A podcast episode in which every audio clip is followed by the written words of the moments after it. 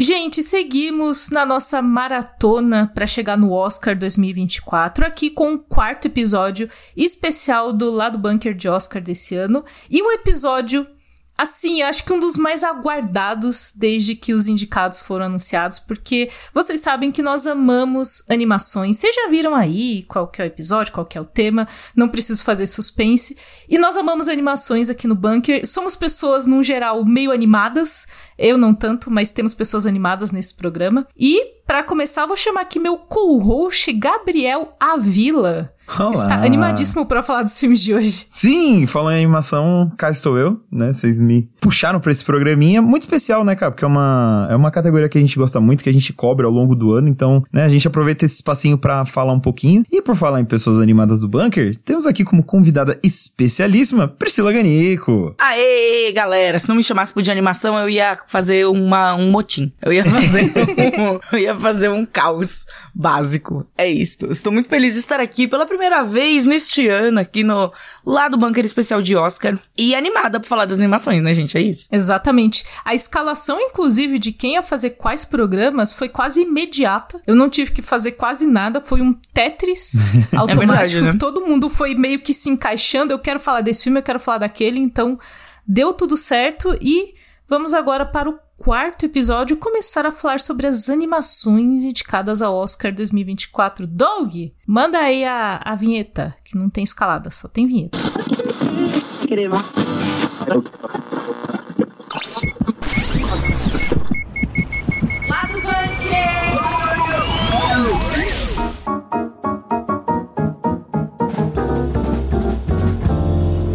Começar com o primeiro indicado sobre o qual a gente vai falar nesse programa, que é Meu Amigo Robô. Geralmente nessa categoria de melhor animação, a gente tem aquelas animações que todo mundo conhece e também tem algumas pérolas ali, algumas coisas meio. A gente fala, nossa, não, não vi, não ouvi falar sobre esse filme durante o ano.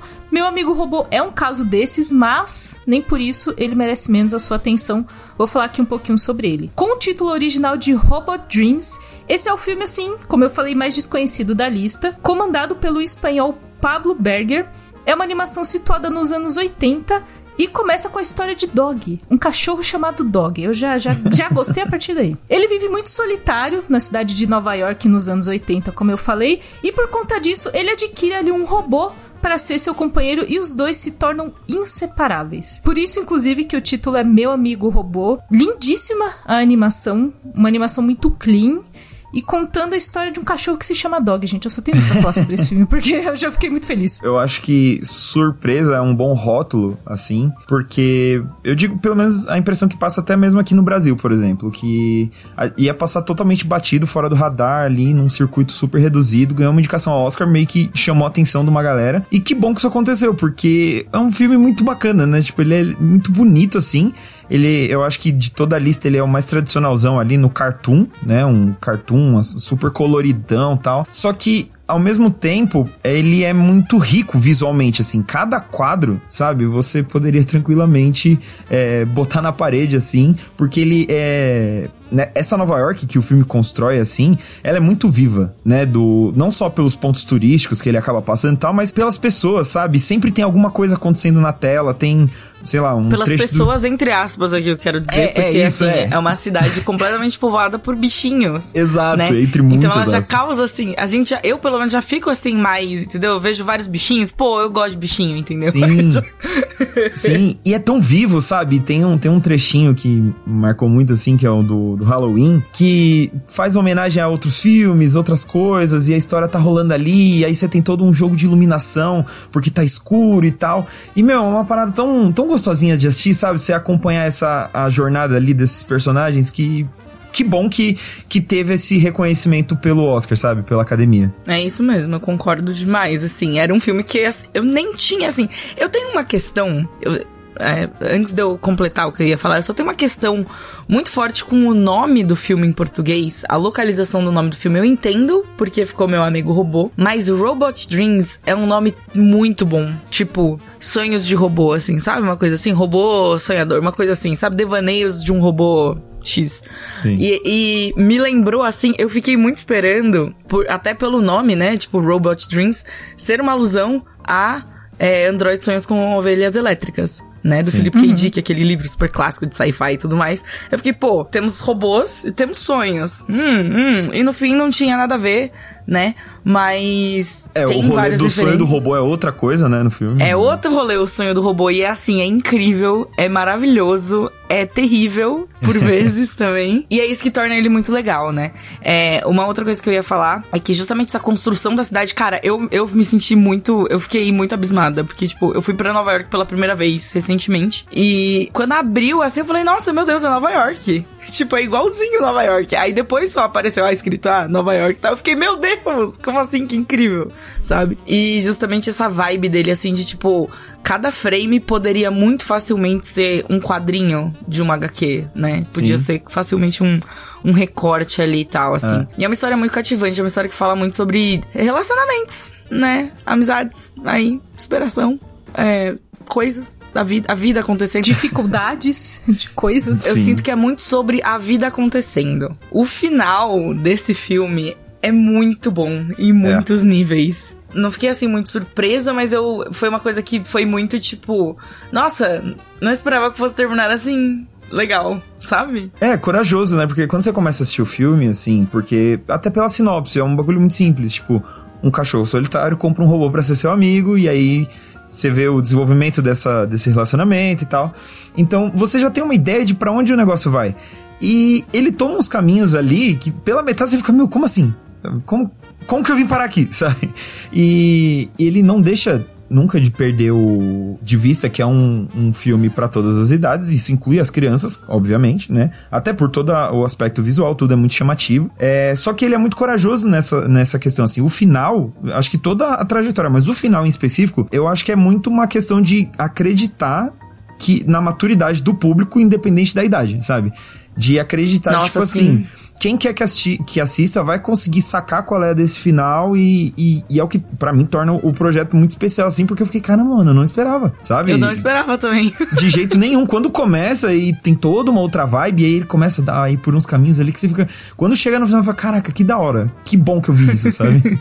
Sim, eu fiquei muito com esse sentimento também. Eu acho que de todos os filmes da lista, eu, eu não diria que esse é o mais kid-friendly, mas eu acho que ele é o mais, assim, básico na mensagem. Tipo, ele entrega a mensagem, e, tipo, eu não falo isso como uma, uma coisa ruim aqui, eu preciso dizer. Não é uma coisa ruim. Ele entrega a mensagem de um jeito muito direto. Sabe? E muito gostoso de assistir. Às vezes você não precisa de uma grande, tipo, fazer grandes comparações, grandes analogias, que nem alguns dessa lista aí que a gente chega lá um dia. Mas não precisa, tipo, de grandes analogias e, tipo, usar todos os neurônios, sabe? Tipo, é um filme que você senta, você assiste, você sente os sentimentos dos personagens, você, tipo, se relaciona com eles, você gosta deles, você, sabe, tipo, sente emoções ali e acaba e, tipo, você entendeu a mensagem, sabe? É muito básico, assim, é muito direto. E eu acho que isso é em contraponto a todo o movimento que a gente tá vendo, a tudo, todo tipo de informação que a gente tá consumindo o tempo todo. É muito bom você ter uma coisa assim que você só assiste e é isso, sabe? Mas é muito doido que apesar dele ser super, entre aspas, simples na entrega da mensagem, ele bate forte no sentimento de um jeito que eu também não tava esperando quando começou o filme. Sim, assim. exato. É, Não, é por, não é porque ele é simples na entrega da mensagem que os sentimentos que ele mostra são simples, sabe? Pelo Tipo, contrário, até porque ele lida com sentimentos que são muito complicados. Eu acho que, acho que nesse quesito bate até mais forte pros adultos, porque muitas das situações ali. Você pode já ter passado, não no caso de ter comprado um robô pra ser seu amigo, mas É, outros, em, que, em que bate você fica, caramba, putz, Exato. Comprar um bichinho virtual conta como comprar um robô pra ser meu amigo? Porque se contar. Cara, Olha. acho que, acho que Tá até pronto. certo ponto conta, sinceramente. E um, um outro detalhe que eu queria comentar aqui sobre esse filme é que ele não tem falas. Olha, caraca, eu fui muito surpreendida agora, porque eu não assisti ainda e eu tô tipo, sério? Sério, ele não tem falas. E isso é, tipo, perfeito. Eu, eu acho isso sensacional. Também foi outro, outro ponto que me pegou muito, muito de surpresa. Que eu fui 100% sem saber nada, além de que ele tava indicado ao Oscar e era baseado num gibi. Eu também. Só. Eu também. E eu aí, não assistindo, nada, nada, nada, nada. Foi ótimo. E aí quando bate, né, porque criam-se várias situações onde começaria um diálogo, alguma coisa, e ele simplesmente não vem, me, me deu esse eu falei, caramba, que da hora. E me lembrou muito o, o Gendy Tartakovsky, que é o criador de Laboratório de Dexter e tal, e muitas outras coisas que a gente ama. Ele tem uma série que é o Primal, que ele, ela também é sem falas, é uma animação sem falas que se passa na pré-história ali, e aí você segue um humano, um dinossauro, enfim. E ele não tem falas, e o Tartakovsky disse que foi uma saída de fazer as pessoas prestarem atenção na TV por 20 minutos, sem parar, sabe? Porque se tivesse fala, você pode estar tá mexendo no seu celular, você vai ouvir, ah, agora o dinossauro atacou, legal dane-se. Agora não, quando você, tipo, tem que focar 100% a sua atenção ali, esses 20 minutos parece que se tornam, sabe, mais, assim, você tá imerso é na parada. intenso, né? É. Isso. E em Meu Amigo Robô, isso foi muito, foi muito doido sentir isso também, porque é meio isso, você já, quando você vê, você tá ali no cotidiano desses personagens, vivendo nesse mundo, sabe, sonhando os sonhos deles ali, e muitos, sabe, sem as palavras, sem aqueles diálogos expositivos, tipo, não, sabe? Ele até se repete um pouco nessas, né, mas ainda assim eu acho que para reforçar certas coisas que para mim faz todo sentido, sabe? Eu acho até que é parte disso que torna tudo tão palatável para todas as idades, é. sabe? É uma mensagem uhum. tão universal que você não precisa de palavras. Eles conseguiram traduzir sentimentos muito complexos de uma forma muito simples, sem usar diálogo, sem usar palavras, sem, sabe? É. Tipo, é Inac é muito bom. Filmão, é inacreditavelmente bom, entendeu? É isso, assistam. E é muito legal como as animações são capazes de brincar com esses formatos, com essas coisas. E através da falta de diálogo, você encontrar soluções criativas para demonstrar ali pensamentos e coisas. Então, é isso, gente. A gente já começou aqui no, no primeiro indicado exaltando o quanto animações são incríveis. É isso. É isso. vamos falar sobre a segunda animação indicada nessa categoria do Oscar esse ano, que é Disney Pixar e mesmo assim polêmica. Quem diria que uma animação da Disney Pixar te, geraria dúvidas na categoria de animação? Vamos falar de Elementos, que é dirigido pelo Peterson. O Peterson é um colaborador de longa data da Pixar e ele também dirigiu Bom Dinossauro, que foi um filme que não teve uma repercussão muito boa na época. A trama de Elementos faz o que muitos longas da Pixar são especialistas em fazer, que é dar vida a algo até então inimaginável. Aqui são os elementos, né? Terra, água, fogo e ar, que ganham vida e se organizam na cidade dos elementos. E aí a gente tem aquela clássica história dos opostos, como uma menina de fogo e um rapaz de água, percebem que tem muito em comum, apesar de serem diferentes. Uh! Elementos está indicado somente na categoria de animação, igual aos outros filmes. Aqui eu ponto isso nos outros programas, então bom deixar claro. Aí, gente, então, Elementos eu assisti, eu fiz a Junket, então eu sou um pouco suspeita para falar. Acho que quando a gente entrevista assim alguém, no caso foi o Peterson, a gente tem uma tendência a ter mais simpatia ali com a obra. Mas o que eu senti quando eu vi o filme, até mesmo antes de fazer a entrevista, é que eu achei ele sem sal. É. é. Destemperado, sabe? É que é, assim. Uh, é um pouco da minha sensação também, porque dá para dividir elementos em dois, e um lado é muito bom e empolgante, pelo menos para mim, que é todo o drama da, da protagonista, né? É, de quem ela é, quem ela tem que ser, o, sair para descobrir o mundo, aquela coisa que por mais entre aspas clichê, porque a gente já viu isso várias vezes, eu acho que o filme faz muito bem e é onde a, essa parte de elementos brilha mais para mim. E aí tem outra parte que é meio que a parte aventura da coisa, que é, ah, precisamos salvar esse lugar que tá preso a, a ter uma enchente, não sei o que. Essa parte é tão chata e tão qualquer coisa que, pô, eles repetem uma piada dos Utopia, tá ligado? Em que eles precisam ir num órgão público e tem um funcionário que a piada é ele ser devagar demais. Só que enquanto nos Utopia era um, uma preguiça, literalmente, aqui é uma árvore mais velha tal, tipo Putz, sério, velho, sabe? E aí, aí é que é triste, porque toda vez que o filme tava me pegando pela primeira parte, a segunda vinha e falava, ó, oh, tô acontecendo, hein? Você fala. Ah, ah, e o romance? E o romance? O que você achou do romance? Ah. Achei fofinho, não vou mentir, não.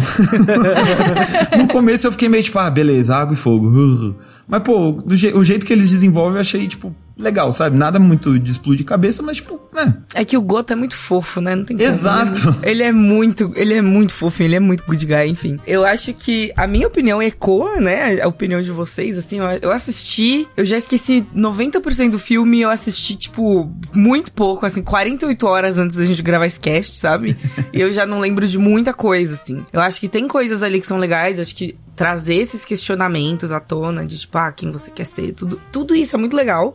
Não acho que foi bem trabalhado, eu acho que poderia ter sido melhor trabalhado, assim, sabe? Eu fiquei meio tipo, cara, eu não sei. Eu assisti Elements e aí eu acho que é, é difícil, é complicado. E eu achei que indo na contramão do que o meu amigo robô faz de explicar tudo, né? Tipo, de mostrar tudo, né? Não explicar, mas de mostrar tudo sem falas, ele conseguir representar esses, esses sentimentos complexos e tudo mais. Elementos é meio, tipo, expositivo, sabe? Meio forçado, assim, sabe?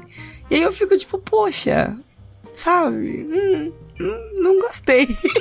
eu terminei o filme assim, olhando pra tela, tipo, gente, eu não gostei. E agora? Sabe? Não gostei de um filme da Disney.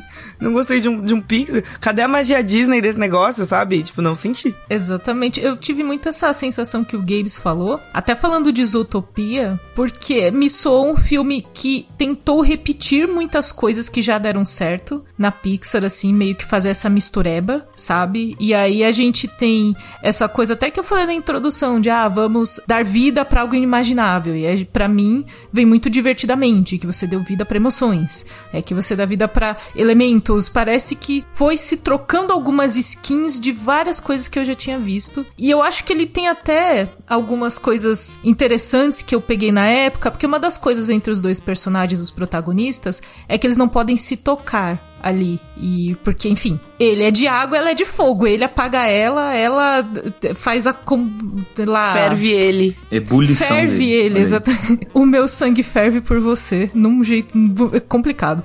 Fica a referência de Sidney Magal. Mas, na época, a gente tava meio que saindo da pandemia e tinha uma coisa de, de toque, de você não poder abraçar as pessoas que você ama e tal. E eu vi essas coisas e falei, pô, tem coisas legais mas o resultado, assim, como eu falei, é sem sal, sabe? Não, não tem algo diferente. O final foi o final que a gente meio que esperava ali. É um pouco diferente, mas não tanto também. E aí eu senti essa sensação da Pri que, ah, mais um filme, mas não foi um filme que eu vou me lembrar. Pra dele, mim é muito sabe? triste porque eu acredito muito na magia, na magia Disney. tipo, eu sou muito, eu sou muito, tipo, sei lá, me pega muito geralmente. E esse não me pegou nada. Eu fiquei tipo, poxa, eu tô muito triste. Eu, é, isso que a gente tá falando, a gente tá muito focado, claro, na narrativa, na história, mas eu acho que também chega até na parte visual da coisa, sabe? Porque não, sei lá, essa parte de elementos, beleza, você aceita o design dos personagens, tudo, principalmente é, os de água, que tem a piada deles serem muito chorões, né? Água e tal. Só que pelo menos o, o, a parte dos personagens de fogo. É meio óbvio, né? Então, é, já começa por aí. É né? tudo muito, é tudo muito clichê e óbvio e tudo Exato. muito tipo, você sabe como as pessoas vão ser. E o pessoal de fogo é esquentado É, e nervoso, e, e você tem né? brincadeira com elementos, Tipo, sabe? Por exemplo, a é, água, ela transita por estado. Você podia ter, sei lá, um cara que não é chorão e aí ele é frio, aí ele é de gelo, sabe? Alguma coisa assim, tipo, alguma piadinha, alguma coisa. Só que é que tá, o filme ele vai exatamente no que você espera o tempo inteiro. Toda a virada que ele propõe, você sabe exatamente onde ela vai dar, o que já é um problema. Só que visualmente ele também não parece ser tão caprichado assim. Tipo, claro que é muito, é muito legal quando na introdução os pais da protagonista chegam na cidade dos elementos, e aí você vê esses elementos interagindo, a galera do ar chegando num zeppelin, não sei o que e tal. Só que isso, entre aspas, perde a graça muito rápido, porque parece que eles só tinham aquela piada pra fazer, e depois acabou. Aí depois você tem um esportezinho que a galera de é, de nuvem pratica, que é tipo um, um, basquete, sei lá. E aí, sabe, são pequenas situações onde serem elementos faz sentido, onde serem elementos se torna parte da brincadeira. Coisa que, por exemplo, com Toy Story, você tem o tempo inteiro eles serem brinquedos, né? Que precisam fingir que são só brinquedos em alguns momentos. E isso rende algumas piadas. Monstros S.A. também, a questão do monstro. Isso, claro, que eu só tô citando os. É, os mais clássicos, assim, é meio difícil você nivelar só por cima, mas mostra um pouco do que a gente, como disse a Priya, o que a gente espera do filme da Pixar, né? E Elementos não tem isso. Eu acho que ele é muito simples em todos os aspectos, o que é triste, porque pela premissa, já que você vai me puxar, não, beleza, eu vou te mostrar fogo com um sentimento, então mostra algo diferente, sabe? Não fica só no tipo, ah, o sentimento da fogo é ser esquentadinha, tipo, ah, pô, Sério, bro? É, isso é muito, é muito tipo, parou aqui na superfície, entendeu? Tem É. a profundidade de um pires. E eu fico assim pensativa porque um outro filme da Pixar que saiu mais ou menos não sei se tão contemporâneo, mas que saiu ali também, foi o Turning Red, né? Uhum. Ano passado a gente tava falando Red dele no é Oscar. uma Red Fera. Crescer é uma Fera, isso. E que é, tipo, pra mim, é meu filme favorito da Disney, né? Meu filme fa- Se tornou meu filme favorito, sabe? Porque ele trata das questões de, tipo, ah, tem ali toda a parte de desenvolvimento familiar, tem ali toda aquela coisa de família, que ele trata muito bem, porque tem consequências, né? Tipo, os adultos, entre aspas, assim, o núcleo adulto de, de, de Red Crescer é uma Fera, é um. Ele se desenvolve também. E o núcleo adulto de elementos não. Não, estão lá, entendeu? Eles são, tipo, pano de fundo. Eles são, tipo. É, como que é? Eles são plot devices, sabe? Eles estão ali pra fazer a história andar e só, entendeu? Não tem nenhum desenvolvimento, tem nenhuma profundidade. Elementos é, elementos é, tipo, tão profundo quanto um pires. É só isso que eu tenho a dizer, eu Mas, acho, eu, assim. mas tipo. eu vou dizer assim também, fazendo um pouco. fazendo um pouco o advogado do diabo, porque eu não tinha pegado essa coisa que a Ká disse, é, de. Pela época que saiu, não poder encostar nas pessoas e tal, mas o que, eu, o que me impressionou no filme, que eu, aí sim eu não tava esperando, é que ele começa como uma comédia romântica ali, basicamente, né? Opostos que se atraem e tal, e ele termina num filme de desastre, que, beleza, por mais que toda a execução tenha sido meio chata, o clímax em si, quando tudo acontece, eu achei maneiro. E aí, de um jeito muito doido, eu fiquei pensando, mano, será que eles, sei lá, eles estavam se inspirando em Titanic, sabe? Porque Titanic é que usa essa estrutura de começa como um romance fofo, onde você se cativa pelos personagens, e aí depois o mundo deles meio que literalmente acaba, né? E pensar nisso me fez. Eu fiquei meio, Meu cara, Deus. mano, será? Não. Foi então, muito longe. Tita- Eu- eu- o Titanic eu- Nossa, eu deles, não é o pensei Titanic nisso. deles. Saca? Só que é um Titanic à la Pixar, então, né? É óbvio que o Jack não ia ficar lá na. Né, boiando numa, numa porta e, né? Mas assim. Em elementos, o Jack é salvo, é, tá? tipo isso, assim. Ele- Eles não iam matar o cara que você acabou de se afeiçoar tanto, sabe? Mas eu achei. E eu achei essa, essa parte que eu fiquei, pô, aí sim, algo que eu não esperava, muito divertido. O final, achei muito legal. Tipo assim, ele é muito competente, mas acho que para aí, sabe? Ele não passa além da competência. Eu acho que ele é muito um filme ok. E aí nessa parte fica estranho tá indicado a melhor animação, sabe? É a cota Disney Pixar do ano, né? Assim, a gente sabe que a Disney é muito forte quando se fala de animação, então ela tá indicada, ela não é favorita. A gente vai começar agora nesse programa a caminhar para quem tem mais chance de Mas ganhar. antes da gente fazer isso, eu só queria deixar o disclaimer que Elementos está aqui disputando e Tartarugas Ninja Caos Mutantes não. Fomos Acho um roubados. absurdo. É. Ah, não, mas é que não Não, é, Camila, né? não vem com seu, É sua- seu ódio a Não Tartarugas Ninja, não, Não entendeu? vem com sua lógica, não. Não queremos lógica aqui. A gente quer emoção. A gente quer tartarugas ninja. Eu, eu quero tartaruga que anda de skate e come pizza, entendeu? Só que o Oscar é, isso, covarde essa- demais pra premiar esse tipo de gente. Eu estava lá entre os votantes do Oscar, não deixei passar Tartarugas Ninja, é isso. Camila A culpa é barrou. toda minha. Camila falou assim: Camila tartarugas não passarão. Deu essa O pá, terror do canetada. projeto Tartarugas Tamar. vivem em esgotos. Terror do projeto Tamar. Mas agora a gente não vai falar de Tartarugas Ninja, porque não está indicada, tá? A gente vai falar de Nimona, Sim. que Também sim, tem bichinhos. indicada. Podia ter tartarugas ninjas também. A Nimona pode Mas fazer aí o que a Camila não ia gostar. É verdade. Vamos falar sobre esse projeto que teve algumas idas e vindas em Hollywood, né? Nimona é inspirado na graphic novel de Nate Stevenson e quase ganhou outra versão anos atrás pelo Blue Sky Studios. Na época, no entanto, a Disney adquiriu a empresa junto com a Fox e decidiu encerrar as operações e engavetar os projetos, incluindo Olha, Nimona, que na época estava bem Olha, adiantado, tá viu? vendo? A Disney. A Disney é a vilã dessa É, edição do Oscar. então. Prossiga, desculpe. Ah, é que na época, né, a Disney comprou a Fox e comprou o Blue Sky junto, né, que era o estúdio de animação da Fox. E aí eles fizeram esse merge de tipo, ah, não vamos ter mais um estúdio de animação separado, vai ficar tudo junto. E os projetos foram engavetados, incluindo Nimona. É, já o filme que tá chegando aqui ao Oscar 2024 é feito pela Netflix, um projeto que recomeçou do zero mesmo. E a história mostra que um cavaleiro é acusado injustamente por um crime e a única pessoa que pode ajudá-lo a provar sua inocência é a jovem Nimona, que tem a capacidade de mudar de forma, né? Ela é uma shapeshifter, assim, ela é uma metamorfa, digamos assim, ela muda de forma. E aí a gente começa a caminhar nesse programa para as animações que realmente deixaram a gente feliz, né? Cara, gente? de verdade, do fundo do meu coração, eu diria aqui, ó, vou dizer aqui, bold statement, na, ainda faltando dois indicados, mas Nimona talvez seja meu favorito, assim. Não, não que eu acho que vai ganhar, mas no meu coração, pô, eu gostei muito de Nimona. Eu achei, assim, de verdade, do fundo do meu coraçãozinho, foi incrível. Foi, assim, muito incrível. Eu fiquei muito feliz assistindo. Eu também curti muito Nimona, é, muito porque ele consegue ser exatamente o que ele vende. Porque tem muito filme que é meio assim, né? O marketing engana pro bem e pro mal. E nesse caso, Nimona, ele se vendeu como meio que um filme, entre aspas, transgressor, tipo, sabe? Que leva essa coisa de é, fantasia pra um outro caminho e tal. E quando você vai assistir, meio que é isso mesmo, assim. Nada muito disruptivo, claro.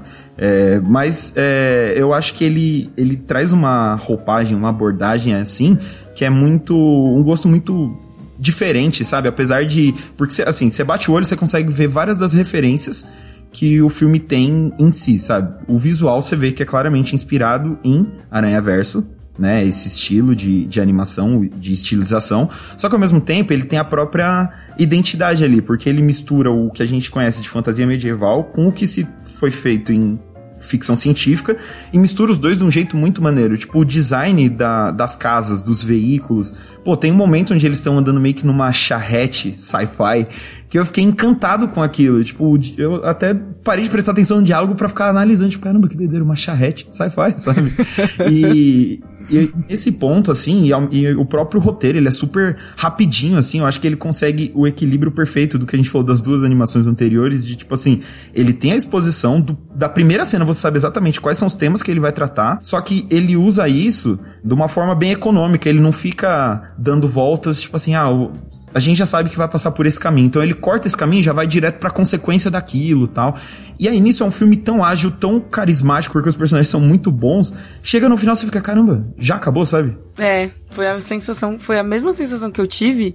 E o que me deixou mais assim, não sei, é porque ao mesmo tempo que ele pinta todo o cenário, que você sabe de tudo assim, né, que ele apresenta tudo assim, o, o grande coração de Nimona são os personagens, né? Sim. É você, cara, eu me importo demais com todos os personagens. Ah, todos não, mas ah, muitos deles ali, sabe? Principalmente a Nimona, né, o, o Baal e, enfim, o Ambrosius e toda a treta e tudo mais. E é muito legal. Não vou dizer que fazia tempo, mas assim, poder me relacionar com os personagens, assim, tipo, me importar com eles, sabe? Gostar deles, torcer por eles, mesmo quando eles estão fazendo atrocidades terríveis, assim, sabe?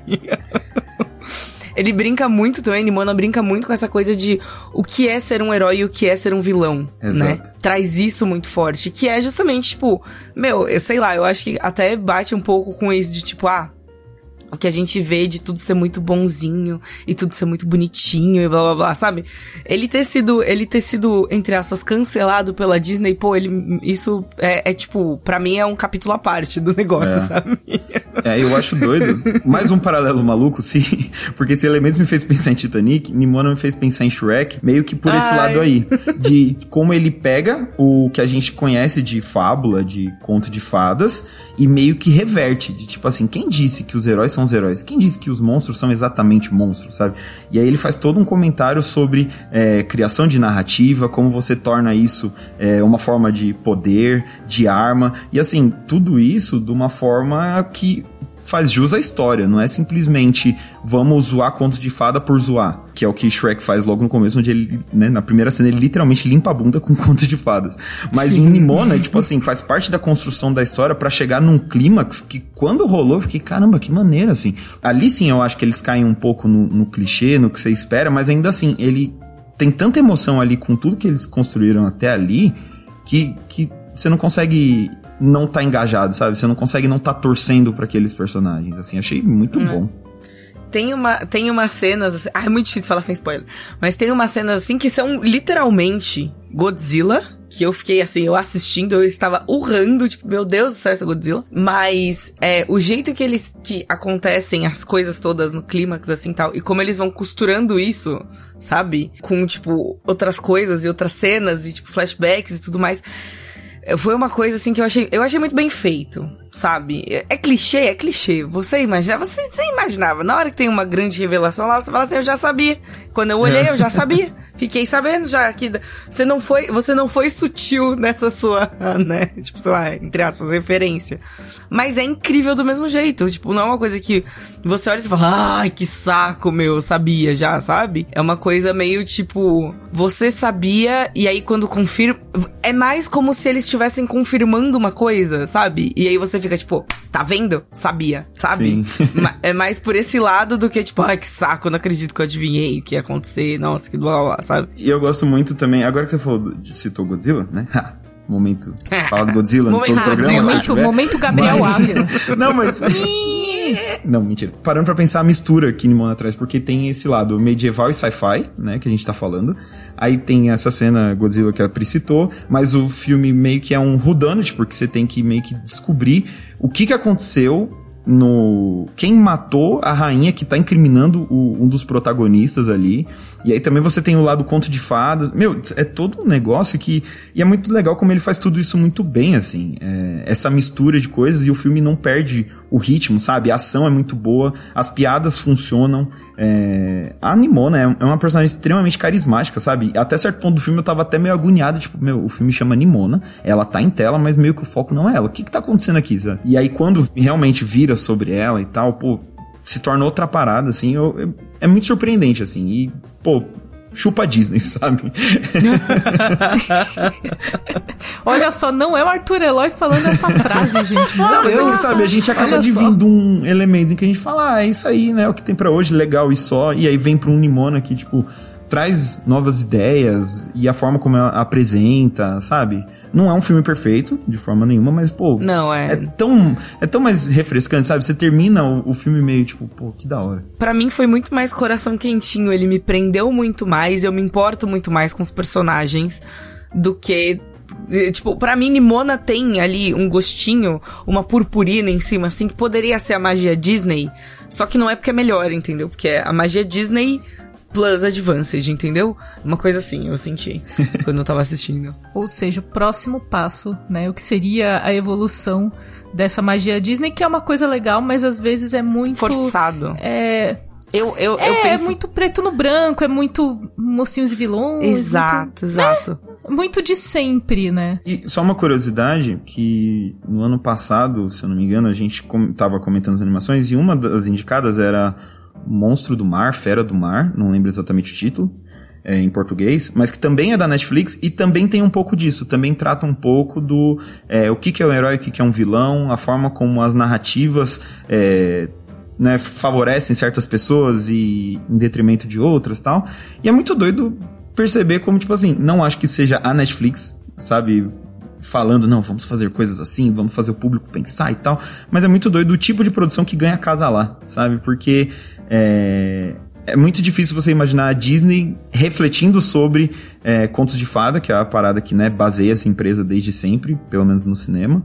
É, então, ela, isso acaba aparecendo em outros lugares, sabe? E como a Disney tá comprando tudo, você não vai ver isso mais na Fox também. Então, sabe, vai pra uma Netflix, vai pra uma Warner da vida. Enfim, só um, um, um pensamento aqui. Gostei do seu pensamento. E aí, falando sobre produções que vão além do que a gente espera, que entregam. Assim, a gente imagina uma coisa, ela entrega aquilo e vai mais além disso mesmo. A gente vai pro terceiro. Terceiro? Não, quarto. Quarto indicado da lista do Oscar 2024, que é Homem-Aranha através do Aranha Verso.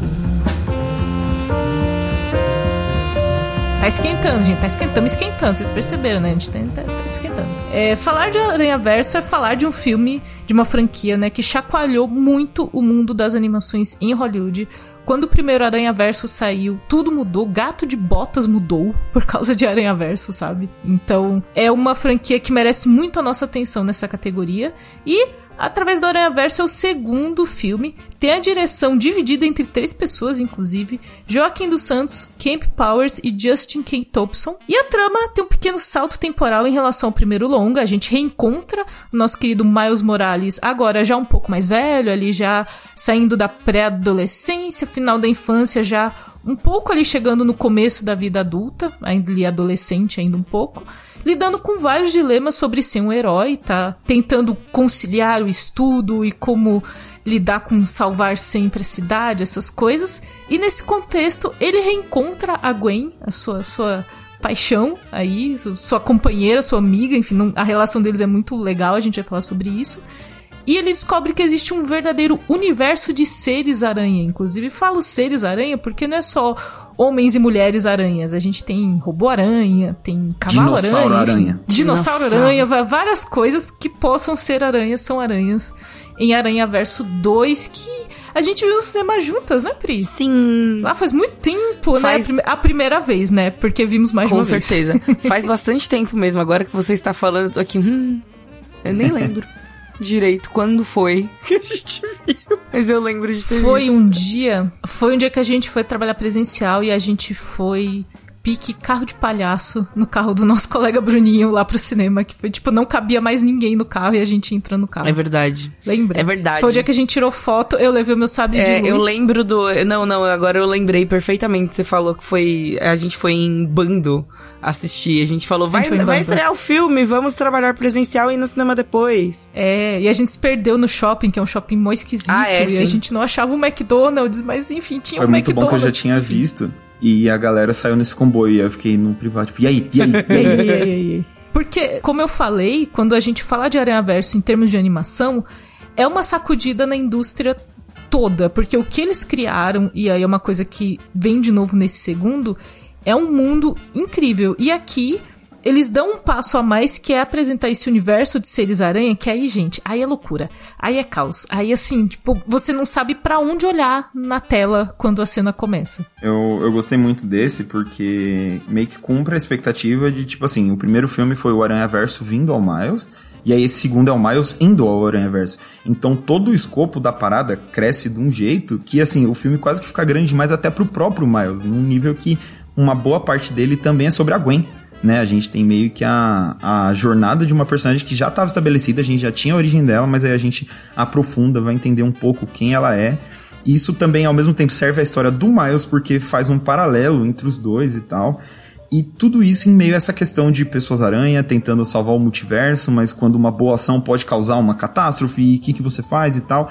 E é muito doido, porque pra mim, como fã do Homem-Aranha desde sempre, acho que é um dos meus heróis favoritos, é muito louco ver os temas que são muito fortes no personagem, em várias das versões, sendo trabalhado de uma forma tão diferente, sabe? É, porque por mais que o Aranha Verso já exista nos quadrinhos e até nos jogos e fora o primeiro filme, é, é feito de uma forma diferente aqui, sabe? É uma, uma coisa muito mais pessoal. No, no gibi, pelo menos, é muito um lance, tipo assim... é, heróis do multiverso saindo pra derrotar vilões do multiverso, sabe? Uma parada meio assim. Resumindo, bem resumido. E nesse não, nesse você fala diretamente sobre a vida, sobre a família dessas pessoas, sobre quem elas são, como o Aranha-Verso influencia elas e como elas vão influenciar no Aranha-Verso. Meu, e, e apresentando personagens tão ricos e carismáticos, sabe? E- sei lá, é. Puta que filme bom. eu parei um pouco pra vocês falarem, porque senão eu vou ficar Ah, aqui não, uma hora. mas é, tá, tá, tá correto, tá correto. sabe? Eu gostei muito de Aranha Verso, eu acho que ele conseguiu, tipo, atingir as expectativas que eu tinha dele, que eram muito grandes, porque, vamos combinar, o primeiro Aranha Verso é meu filme favorito. Foi, tipo, o que me deixou assim, tipo, meu Deus, heróis, legal, sabe? Foi muito nessa energia. E o segundo filme. Eu gosto muito dele. Tudo que ele traz, inclusive os personagens, principalmente o Aranha Punk, ele é incrível, tá? Maravilhoso. Eu acho que o arco da Gwen, ele é muito bem construído, ele é muito bem, tipo, entremeado, assim, sabe? Na, na, na, na trama toda e tudo mais. Minha única birra com ele, e vocês já, não sei se vocês já, já imaginam, mas é porque ele, eu acho, eu não gosto de filme 2. Eu sempre me irrito com filmes 2, assim, sabe? Eu entendo que ele tem ali os questionamentos, ele resolve algumas partes das tramas que ele traz e tudo mais, mas eu preciso esperar um filme 3, entendeu? Eu preciso esperar a segunda Ah, parte, sim. eu preciso esperar pra ter uma continuação, porque, sabe? E isso me deixa profundamente irritada. É, a gente. Ele é um filme que já saiu há algum tempo, a gente não vai dar spoilers, obviamente, mas a gente pode falar um pouco mais abertamente no sentido de que ele termina com um grande gancho. Então, assim, na hora que a gente acha que vai acontecer uma coisa, créditos. E aí, eu estava na sala de cinema com a Priscila, eu olhei pra ela, ela olhou pra mim, ela estava assim. O que que aconteceu?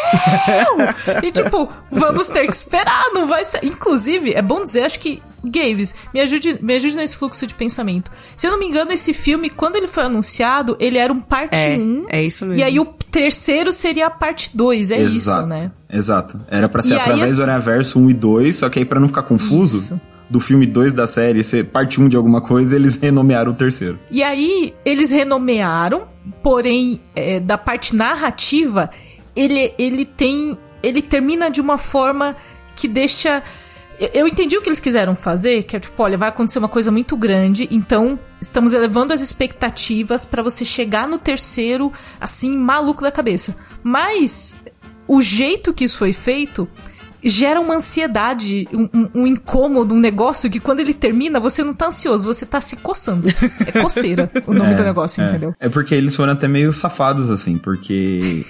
porque qualquer... O que que deixa esse gosto amargo, creio eu? Porque a jornada principal, que é a do Miles, ela não teve um fim nesse filme. E assim, tudo bem você deixar gancho pra uma continuação, mas assim, meio que interrompe a história mesmo, assim. Ponto. Exato. Isso é fato. É isso. Só que aí, pra se safar com isso, eles dão um fim pra jornada da Gwen, que a jornada da Gwen sim tem um começo, meio, um fim e deixa um gancho saca? E aí eles fazem isso meio que pra, tipo, falar, ó, oh, não fica puto com a gente, sabe? Tem um terceiro filme vindo aí, já tá confirmado. Ó, oh, essa personagem teve um final, tá tudo bem, tá? E assim, eu aceito isso porque para mim ficou clara a intenção de brincar de Star Wars e fazer, sabe, tipo o episódio 5, que acaba tudo dando errado, como um gancho pro 6. Eu acho que eles tentaram fazer isso daí. Talvez dando um passo maior que a perna, talvez, mas para mim funcionou, então não chega a ser um problema. Mas eu entendo quem não compra isso, como é o caso da Prisa. É, e, e, assim, eu vou até dizer aqui, ó, bold statement de novo.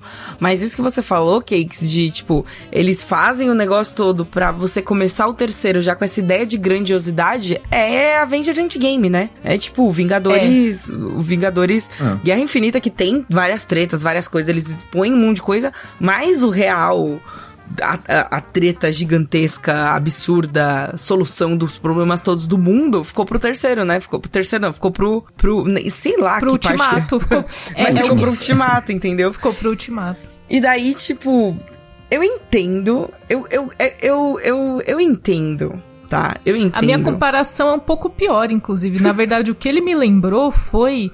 Eu acho que é o segundo filme do Hobbit. O segundo filme do Hobbit, Nossa, gente, é um grande, o Senhor dos é um Anéis. Grande então, nada acontece, é. Não, mas o, o, o pior é o final do segundo filme do Hobbit, porque a gente tem o pessoal olhando o Smaug saindo lá da, do covil dele e ele tá indo para a cidade do lago.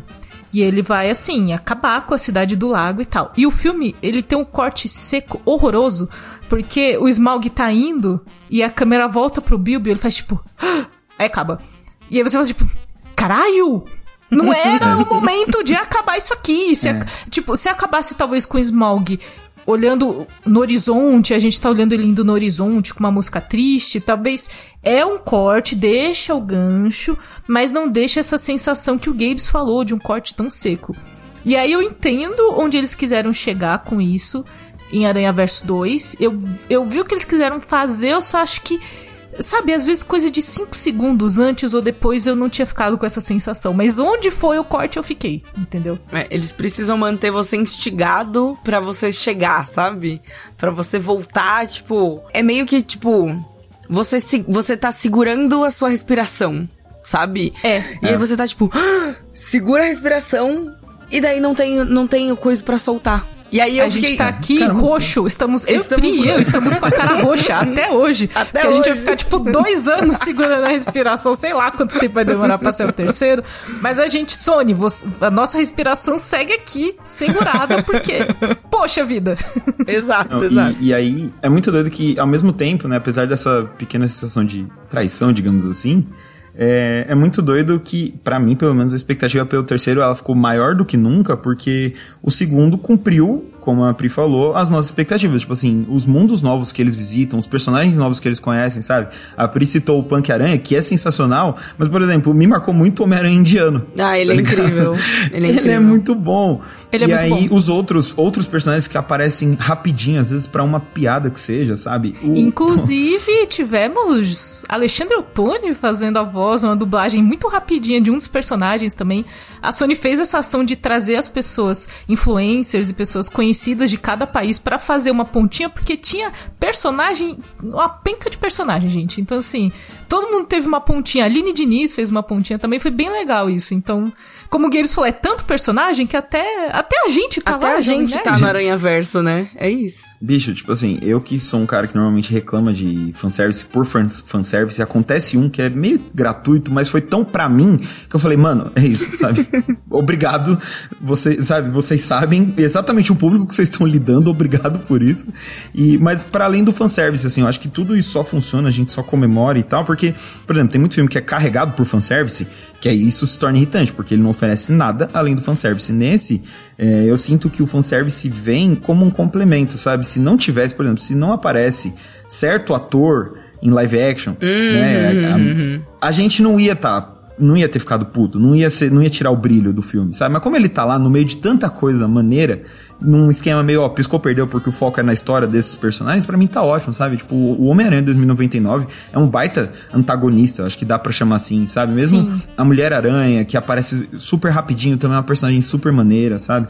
E a forma como eles unem todos, todas essas questões de identidade visual pro, com caminhos da história, sabe? É muito maneiro. Eu, eu acho realmente assim um espetáculo que vale a pena, valeu a pena tanta expectativa, porque o primeiro pegou todo mundo de surpresa. Ele é ótimo, todo mundo adora, mas foi surpresa e ninguém estava esperando. O segundo a gente já estava esperando, justamente pelo por tudo que o primeiro fez. Então, ele ser capaz de jogar a barra ainda mais para cima foi maneiro. Assim. O segundo meio que tipo estabelece, sabe? Tipo, o primeiro foi tipo não pegou foi a gente sem surpresa. Querer, tipo, é. Não foi sem querer, é. gente. A gente sabe o que tá fazendo. É, essa sensação. E, exato. exato. E o segundo foi tipo para reafirmar, tipo, é isso, galera. A gente sabe o que a gente tá fazendo, a gente vai continuar, tipo, é, empurrando os limites, assim, tipo, ultrapassando os limites, empurrando os limites. E é isso. Mas é assim, eu quero o terceiro. É isso. Agora. A gente quer o terceiro agora, vocês não entenderam. A gente quer um pendrive, a gente quer ser, tipo, o Tom Cruise assistindo coisa com antecedência em Hollywood, entendeu? É isso que a gente quer fazer. Inclusive, só uma última anedota. Aquela cena do universo Lego que a gente tem, ela foi animada por um moleque de 14 anos que ficou meio que famoso na internet porque ele recria em Lego trailers e cenas de filmes famosos, assim. Se você pesquisar, abrir agora o site pesquisar trailer Lego, você vai ver um monte de trailers que foram recriados em Lego por esse moleque. Tipo, o mais recente dele foi Deadpool 3, mas ele já tinha feito de The Batman, do próprio Aranha Verso e tal. E aí, uh, os envolvidos chamaram ele para animar uma cena do filme, assim. Isso é então, é incrível. É só uma, só uma anedota, assim, porque, claro, tem muitos problemas nessa área de, de animação. No próprio Aranha Verso, logo que o filme saiu, muita gente é, meio que reclamou, denunciou ali umas práticas meio, tipo, de correria, aquela coisa ruim que a gente sabe que tem. Mas, ao mesmo tempo, tem esse lado de é, dar espaço para quem trampa de verdade com a parada, sabe? Eles não foram atrás de diretores tipo All Stars e vamos fazer uma animação aqui. Não, eles foram atrás de gente que manja de animação, o cara que desenha, que dirigia episódio de da Liga da Justiça, sabe? Então, assim, dá para perceber que é um projeto que desde o começo deixa essa sensação, como a K disse, de sabemos o que a gente tá fazendo, sabe? É uma eu carta que... de amor animação, assim. E, é, e aí, eu exatamente. acho que no, no momento onde a gente tá em que as empresas estão mais é, interessadas, afinal de contas, né? Sempre foi, mas acho que mais do que nunca interessadas em lucrar mais com o título da parada, com Homem-Aranha. Um Aranha-Verso podia ser a coisa mais preguiçosa possível. E não é o caso, sabe? Então. É isso, vamos esperar o 3 aí. E nesse Oscar, eu acho que é um dos grandes concorrentes, assim, se não for o favorito. Vamos falar um pouquinho disso no final, né? Como é só uma categoria, a gente vai falar nossos favoritos. Mas vamos nos encaminhar então para o filme do estúdio Ghibli que está indicado esse ano, O Menino e a Garça. É, a gente deixou pro final, gente, um dos filmes mais complexos entre os indicados. Chega com um grande favoritismo, porque foi muito bem é, em Hollywood, nos Estados Unidos, e a gente sabe que isso é importante para um filme que não é estadunidense. Fazer essa repercussão e fazer um nome grande para chegar é, como um dos favoritos mesmo. E, bom, falando sobre o Menino e a Garça, ele foi anunciado como o longa final do querido Hayao Miyazaki. Miyazaki já anunciou umas três vezes que ia aposentar, aí ele volta. Então ele, ele é um pouco viciado em trabalho, e aí esse foi anunciado como o filme final, que, pô, assim, um filme muito pessoal do Miyazaki também. Bom dizer que no Japão ele foi lançado sem nenhum trailer ou divulgação pesada. O, na época, o pessoal do estúdio Ghibli falou que a ideia é que as pessoas fossem pro cinema sem saber nada. Isso mudou quando o filme começou a chegar para outros países, inclusive no Brasil. Então a gente já tinha visto o trailer, alguma coisa assim. Mas eu sinto que isso não tirou o impacto do que a gente assistiu na tela. Falando de um jeito muito geral, o filme mostra que um garoto chamado Marrito tem a vida alterada rapidamente e, quando ele tenta se adaptar a uma nova realidade, é confrontado por uma estranha garça que o leva para o mundo novo. É a sinopse mais assim, whatever, porque eu também não quero entrar em muito detalhe, porque eu fiquei. Eu saí. Eu assisti junto com o Gabes, Menina e a Garça.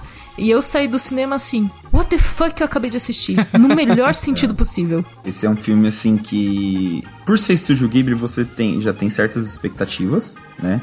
Mas ainda assim ele é surpreendente para mim, pelo menos meio por isso, assim, porque ele me parece muito mais do que nunca, assim, é um filme que obedece muito uma ele tem uma dinâmica de sonho, assim, sabe? Onde coisas aparentemente aleatórias, estranhas acontecem e, ah, beleza, normal, vamos, vamos adiante e tal. Principalmente quando rola essa, né, essa, quando a jornada começa e se torna mais fantástica e tal. É, e, só que isso é meio comum no Estúdio Ghibli, só que ao mesmo tempo, alguns dos temas importantes ali, a, a, digamos, a mensagem é passada de uma forma mais clara, assim. Nesse não. Nesse dá para sentir muito que é o Miyazaki, tipo assim, ó, tô botando para fora os meus sentimentos aqui, é isso mesmo, e aí você que que interprete, que sinta por aí. E para mim, eu acho que isso pode talvez tornar o filme meio divisivo. Muita gente pode reclamar que, ah, não entendi nada, não sei que tal. Mas para mim, o...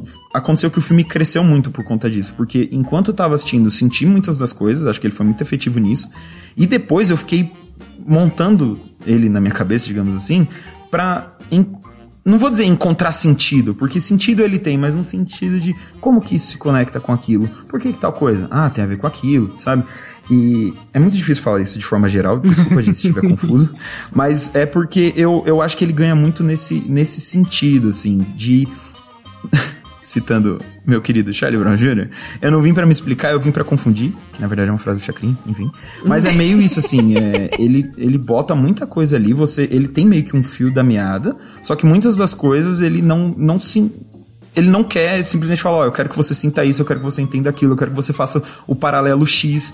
Não, ele joga ali, sabe? Ele te apresenta um mundo, ele te apresenta criaturas, ele te apresenta situações e vai de você como você vai se conectar, como você vai embarcar nessa viagem, sabe?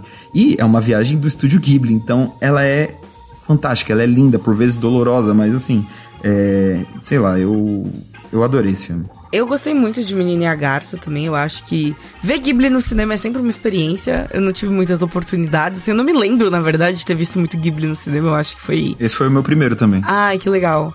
Esse, eu vi esse, eu vi a Viagem de Shihiro tipo, completamente aleatório, assim, foi super. Mas, mas deu. É, tava com as minhas tias andando assim, eu falei, nossa, que legal, esse parece bonito esse filme, vou assistir.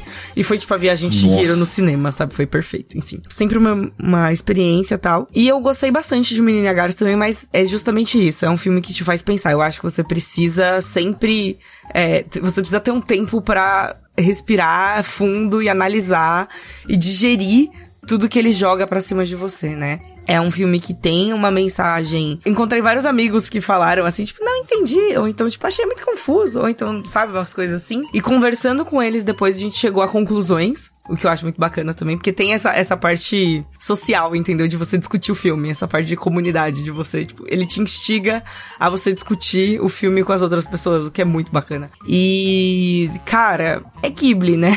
assim, não tem muito o é que Ghibli, falar. É... Assim como a gente tem essa, essa explicação da magia Disney as coisas da Disney, ou para coisas que não são da Disney, estou de olho em você, inclusive, a gente tem essa coisa de Ghibli de sempre ter, tipo, eles trazem uma visão diferente do, do culturalmente falando, assim, costuma ser diferente do que a gente tá acostumado, né? Até por ser uma obra feita no Japão, tudo mais, ele leva em consideração muitas coisas que são intrínsecas, assim, à cultura japonesa. Então é geralmente uma coisa diferente de se assistir, mas sempre traz essa coisa, sempre é muito fácil de se relacionar com os filmes da Ghibli. E isso é uma magia, tipo, isso é um, um, um feito por si só, né? E o Menino e a Garça, cara, o personagem passa por uma situação, o negócio vai desandando. E tem muito essa coisa de tipo, muitos estágios dos sentimentos do personagem e, tipo, como ele se relaciona com os outros personagens. E daí, tipo, você vê os outros personagens se envolvendo nessa maluquice que tá acontecendo também. Cara, isso para mim é a parte mais, assim, que eu fiquei mais. Não chocada, mas que eu achei mais interessante, assim, sabe? De ver que, tipo, ele tá tendo os momentos dele, as coisas dele e tudo mais. E aí a galera tá meio, tipo, pô, tá meio esquisito e tal, não sei o quê. E daí a gente vê uma outra personagem entrando nessa também. E aí eu fiquei, tipo, muito, tipo, caraca eles estão falando sobre isso dessa forma, que interessante. E aí também, desculpa, gente, não dá para ser. é muito difícil falar desse filme. É difícil ser vago, né? É difícil, é. É muito difícil falar desse filme.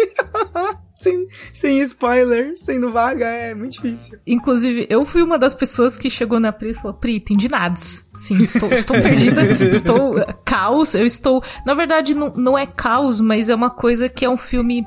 Inclusive, deixei a crítica com o Gabe, porque é difícil organizar as ideias para falar de O Menino e a Garça, porque eu tenho muitos sentimentos mas eu não sei organizar isso, sabe? E eu acho que ele instiga, ele, tipo, ele, ele fomenta muitos sentimentos, assim, tipo, por coisas que todo mundo com certeza já passou. Apesar de, às vezes, não passou pelo grande evento que acontece com o Mar, sabe, umas coisas assim. Mas, tipo, tem várias coisinhas ali que não tem como você não se identificar. E, tipo, parece, parece real um, um, um sonho, assim, febril. Você, que, que é um é, mais maluco sim. que o outro, que vai indo um atrás do outro e tudo mais, assim, é bem, bem doido. E é muito doido quando a gente sabe que esse filme tem pitadas autobiográficas do Miyazaki. Ele fala muito sobre perdas. E aí eu acho que, que para mim foi, foi o maior ponto, porque eu já falei isso em alguns casts e todo mundo que me segue sabe, já falei isso várias vezes, né? Que, que eu perdi o meu pai há quatro anos. E aí para mim foram os pontos que eu tive essa sensação. Você tem uma perda e durante um tempo tudo é caos na sua vida. Tudo é caos. Na, nada faz sentido. E aí eu gostei muito de, de ver isso em tela, porque eu sinto que o Miyazaki colocou isso da forma fantástica do estúdio Ghibli mas é uma, é uma coisa assim, por mais longe que vá nessa, nessa toada, de tipo, tá muito fantástico, eu juro que eu entendi o sentimento. Porque é um pouco disso, né? Quando você fala de perdas e você tenta como o Marrito, ele tá numa realidade diferente, ele tá tentando se adaptar, e tem coisas que ele tem raiva, que ele não quer saber, que ele não quer conversar, ele não, ele não quer, e, de, e aí ele começa a entrar no próprio mundo dele, descobrir coisas, e no final, muita gente reclamou do final. E aí, assim, a gente faz um paralelo com outro filme que a gente falou que foi Aranha Verso. De como você encerra, de como você dá um ponto final. No caso de Aranha Verso, não foi o ponto final, foram três pontinhos do Vem aí. e, e no caso de O Menino e a Garça, é um ponto final muito seco, mas eu, eu senti que é, que é uma paz que vem depois do caos. Você Pode tem. Ser. É, é um negócio assim, você passou por turbilhão de coisas. E aí depois você respira aliviado, sabe? Você ainda tá triste, você ainda tem várias coisas ali, mas existe um momento que, que, que, vem um, aquele sossego depois que você chora muito. É como se você. Menina a Garça, pra mim, é como se você tivesse ficado uns três dias chorando direto, e aí você parou. Aí respira e o filme acaba, e algumas pessoas não gostaram do final de como, de como ele. Não do final narrativo, mas de, do, da cena de final ele, mesmo. É, de como ele é apresentado, né? De como é, ele, tipo, acontece. Mas eu, eu amei. Eu amei muito o final. Eu, eu gosto muito é, da caracterização do Marrito, assim, justamente porque de primeiro eu não gostei. De primeiro eu fiquei meio tipo, caramba, mano, que moleque, sabe? Pô, facilita também, digamos assim, né? Falando vagamente. Moleque chato, moleque chato, aí, né? Tá tudo um problema, é, ah, meu Deus. Mas aí, justamente depois, quando você saca que esse que é o ponto, da questão, justamente um pouco disso que a Ká falou, de que é a forma como uma criança que não tem é, muita maturidade, muito vocabulário, tá lidando com as coisas, tanto no mundo real quanto no mundo fantástico, tentando se achar, é, ganhando responsabilidades que às vezes nem queria, e construindo laços em, enquanto isso tudo. Tipo assim, e, eu, e é muito legal você parar pra pensar. Pra mim foi legal, né? Vai ter gente que não vai gostar, mas que o filme trata isso, o roteiro principalmente, trata isso de uma forma, tipo assim, não vou suavizar, não vou é, forçar uma empatia pelo moleque, sabe? Ele tá, ele tá nessa fase, ele tá passando por essas coisas e vai ser desse jeito, porque ele poderia muito suavizar algumas coisas, poderia explicar é, falando outras, e não. É, é, uma, é uma parada que ele apela muito pra sua sensibilidade, para você se colocar no lugar desse moleque. Meu, se fosse você, nessa situação, como é que seria, sabe? É, e aí, a gente puxa um pouco pro título original do filme, que aqui no, né, no Estados Unidos, Brasil, Europa ficou como O Menino e a Garça, mas lá no Japão o título original é How Do You Live? ou Como Você Vive né? É, que é o nome de um livro que não exatamente baseou o filme, mas é, tem ali seus paralelos, então o Miyazaki fez questão de homenagear, mas não, é, não chega a ser uma adaptação. Mas que assim, que eu acho que dá a tônica dessa coisa, tipo assim, como, vo, como você vive, é uma, uma pergunta tão é, aberta, ampla, né? né? Que, é uma pergunta muito simples respostas. e é uma pergunta Exato. que uma criança faria. Também. Exato. Tipo, como que você passa por esse tipo de coisa, sabe? E não tem exatamente como responder em palavras. E aí eu acho que o filme é, internaliza muito isso. Eu acho que muito do mistério que ele fez na divulgação no Japão é, e esse tipo de coisa vai muito disso, de assim, não oferecer respostas. É, o produtor e atual presidente do estúdio Ghibli ele até falou disso, que a ideia de só lançar o filme no Japão com um cartaz foi para puxar a imaginação das pessoas, que antigamente eles iam no cinema com isso, eles tinham um cartaz e ficavam imaginando o que poderia ser e tal. É, e eu acho que eles o filme em si conta muito com essa questão desse poder da imaginação, esse poder de você se colocar no lugar do outro, do personagem. E, e isso para eu acho que pode ser muito divisível, mas para mim torna o filme muito bom assim, principalmente, e é muito doido que assistindo, você, se você tiver visto outros filmes do Miyazaki principalmente, você percebe é, uns ecos de outras coisas que ele fez e de até outras produções do estúdio Ghibli, até pela temática uhum. e tudo uhum. E aí depois quando você descobre, porque foi a minha experiência assim, é, saindo da sessão, da cabine, é, uma amiga nossa, a Bianca, até falou que, tipo, ah, tem elementos autobiográficos. Aí eu parei pensar pô, faz todo sentido. Porque ele tem ecos da obra do Miyazaki, como a Kami falou depois quando a gente estava discutindo o filme. O Miyazaki é um cara que sempre falou pelas obras dele, pelos filmes dele, né? Então você tem um filme pessoal que faz eco com outros filmes que ele fez antes, faz todo sentido. Só que eu acho que você não precisa ter ser um expert da biografia do Miyazaki para curtir esse daqui, sabe? Eu acho que se você embarcar na viagem e, e, se dispor a, sabe, a sentir, a refletir, a ver qual é que é, eu acho que o filme tem tudo para ser, para crescer, sabe? Que foi a minha experiência. De primeiro eu saí meio, ah, mas conforme eu fui pensando, fui pensando, fui pensando assim, sei lá, um negócio que eu já tinha gostado se tornou, tipo, sabe, uma parada que eu não consegui parar de pensar por dias. é bem por aí mesmo, eu acho. Eu acho que esse é o, o, o grande sentimento, assim.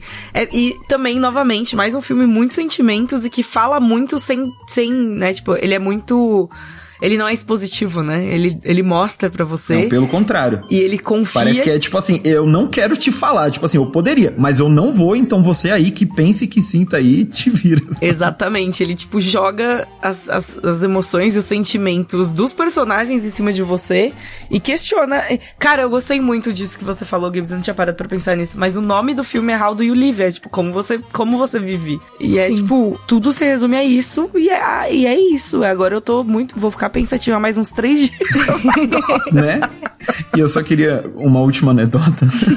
é que assim, o filme, ele tem todos esses sentimentos e tudo mais, mas também é estúdio Ghibli, né? Não é tragédia o tempo todo. Quer dizer, Ghibli também fez todo mundo dos vagabundos, o Gabriel mas deu Gabriel. risada. O, Ga então, o, Gabriel deu risada nos momentos mais aleatórios. A sala de cinema tava quieta falar. e o Gabes do meu lado. KKKK, olha aquele bicho que engraçado ele. Eu, tipo, caralho, Gabriel. É porque assim, ele tem um humor, tem uns momentos ali de alívio e tudo mais e tal. E aí tem um, um momento onde entram periquitos na história. Tipo, isso não é spoiler, tá na divulgação e tudo. Mas assim, o design dos periquitos, puta que pariu, mano. Tinha a, ca a cara de tinha... safado que os periquitos faz, eu tipo. Hum... É muito bom, é muito não bom, dá. é muito bom. Não dá. Tinha uns momentos onde, tipo assim, o bicho tava pegando, sabe, aquelas Cena viradas tensa, onde... assim, tal, e o Gabriel tensa, rachando. Só que aí tinha um, um periquito no canto da tela com uma faca na mão e eu não consegui não rir, tá ligado?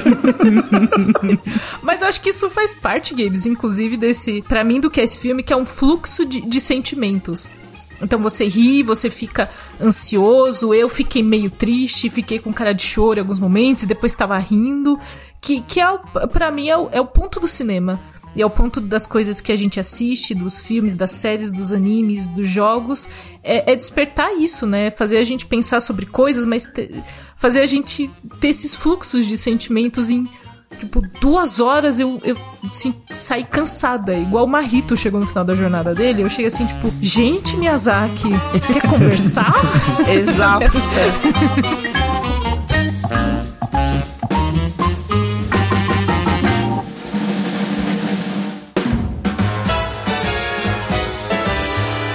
e assim a gente chega também ao final desse, desse podcast sobre as indicações de animações ao Oscar 2024. Jornada, hein, gente? Inclusive, vocês não vão saber, mas a, a gente teve imprevistos nessa A gente teve, teve caos, caos, entendeu, gente? É isso. Assim, esse episódio, ele existe por muita força de vontade.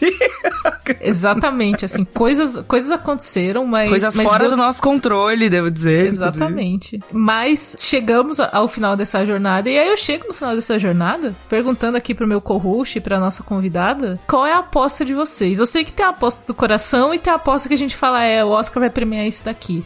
Mas quais são as apostas de vocês? Gabes, comece. Então, é, eu acho, para mim, o páreo tá muito entre Aranha Verso 2 e Menina Garça. para mim, meio que tá entre os dois. Acho que qualquer outro seria uma surpresa enorme, sabe? Seria talvez fruto da divisão de voto entre esses dois, não sei.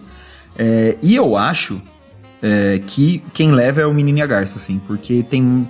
Pensando mais pelo lado, entre aspas, prático da, da votação, não exatamente do, de premiar o melhor, mas assim, do que eu acho que é mais a cara da academia, sabe? Esse filme mais contemplativo, essa coisa mais sabe? Tem mais cara que os votantes vão bater o olho e falar arte, sabe? Além do que o Aranha Verso. O, Absoluto cinema. Sabe? É. e além do fato do primeiro já ter ganhado, então acho que isso para muita gente deve bater um. Ah, já ganhou mesmo, já dá vez pro coleguinha, tá ligado? E o coleguinha é simplesmente o filme que tirou o Miyazaki da aposentadoria, então assim, é justo, vai. Eu concordo com o Gabes em absolutamente tudo, inclusive eu fiquei triste porque eu não tenho nada, porque a minha opinião é exatamente igual a dele. é, eu acho que tá bem entre o Aranha Verso e o Menino e a Garça, mas eu também acho que o Menino e a Garça deve levar. Mais porque o, o primeiro Aranha Verso já ganhou e porque a gente vai ter um terceiro Aranha Verso também. Então, esses filmes dois, assim, geralmente eles ficam esquecidos no churrasco. E ele é bem e Enfim, o Menino H super contemplativo. Ele tá com uma bilheteria absurda, né? Nos Estados Unidos, né? Foi assim avassalador. Quebrando recorde. Por tudo. lá, então, tipo, realmente prova também é, a popularidade, né? E, tipo, a mensagem ressoando com mais pessoas ou não, não sei. As pessoas estão entendendo. Mas é isso. E o meu queridinho do coração, eu queria deixar aqui o meu shout-out, queria deixar aqui o meu salve pro Nimona. Muito obrigada, Nimona. Você foi ótimo, você foi divertido, você foi uma história que se encerrou. É isso. O Gabriel acabou, assim, com, com o programa, porque eu também não tenho mais nada para dizer. O que eu dizer é exatamente o que ele, que ele disse, então é isso, eu acho que vai pro Menina Garça. Eu vou ficar muito feliz porque vai ser realmente uma coroação. Eu acho, é, é, é, esse Oscar que ele não vem só pela execução do filme em tela, mas vem pro Miyazaki, vem pro Estúdio Ghibli. Não sei se o Miyazaki vai pro Oscar. Eu ia falar isso Bom agora. dizer, talvez, eles, talvez ele não suba ali pra, pra receber, e aí vai ser engraçado. Então aguardo ansiosamente por essa cerimônia aí que a gente, que a gente inclusive teremos a live do Oscar de pijama para, então vocês vão, vão, vão ver reações de, de Priganico quando isso acontecer. Estarei de pé na cadeira, eu prometo. Aquelas girando não, mentira, na cadeira. Não tô prometendo nada, não. Depois eu tomar bronca, quero só ver. É ficar em cima da cadeira girando, gente. Vocês não estão entendendo. Pião da casa própria. Mas acho que vai pro Menino e a Garça. Aranha Verso está muito bem executado, mas em termos de história, acho que, que estúdio, o filme do estúdio Ghibli tá com uma história mais parruda ali para para levar a categoria. E é isso, gente. Queria muito agradecer a, a companhia de vocês dois nessa, nessa espiral de emoções que foi a gravação desse programa Olha também. Quem, esti oh, quem estiver no grupo do Telegram, quando sair o programa, eu conto a fofoca, tá? Mas só pra quem estiver no grupo do Telegram. E aí, Ixi, espero que... Vou falar pra eles, não vazem a fofoca do que aconteceu nesse programa. Mas é isso, queria agradecer muito, começando pela Pri. Pri, muito obrigada. É muita correria pra gente agendar as coisas e tal, mas muito feliz que você conseguiu um tempinho para vir falar de animações com a gente. Ah, muito obrigada pelo convite, gente. Sempre um prazer falar de animações, assistir animações e espalhar a palavra das animações. Assistam animações. É isso, galera. Gabes, valeus. Muito obrigada. Ah, você, você, você, esteve aí com a gente falando de Godzilla. Você vai voltar no último programa também pra gente falar de mais filme, então. E Godzilla de novo. Mentira, não. E Mas Go... se der a brecha, a gente. Melhor animação, Gojira, de novo. É basicamente isso. Mas eu que agradeço, foi. É, é, sempre um programa muito bom de fazer esse de animação, assim. Acho que é um dos que eu mais me divirto, porque é basicamente isso, assim. Mesmo no que a gente gosta menos, a gente tem algo para falar, alguma coisa para compartilhar, assim. É.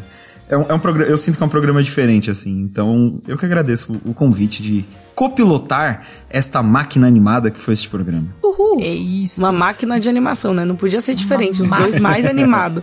é isso. Exatamente. E é isso, ouvintes. Muito obrigada para você que nos ouviu até o final deste programa. Em breve chegamos com o programa número 5 também, então fique de olho aí. Nossa maratona de Oscar ainda não acabou. Valeu! Valeu!